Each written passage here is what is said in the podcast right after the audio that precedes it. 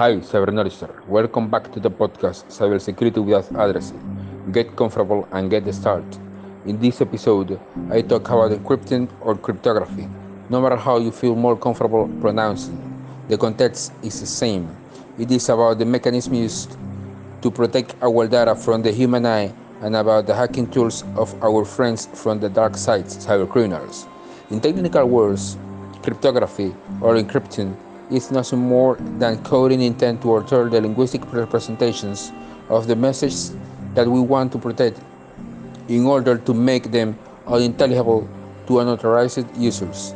There are three types of encrypting. The first, secret or symmetric key encrypting. This uses the same key for both encrypting and decrypting. They have a high degree of vulnerability when intercepting, intercepting them.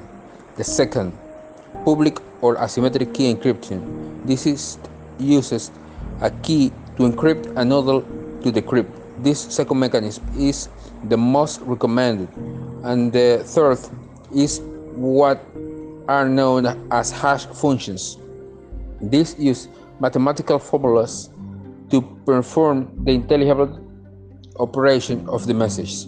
When it comes to encrypting your message, choose carefully the type or the type of encryption that suits what we want to archive or the scope of your messages in order to guarantee their integrity. Remember, be safe when you're, when you're navigating the seas of the internet.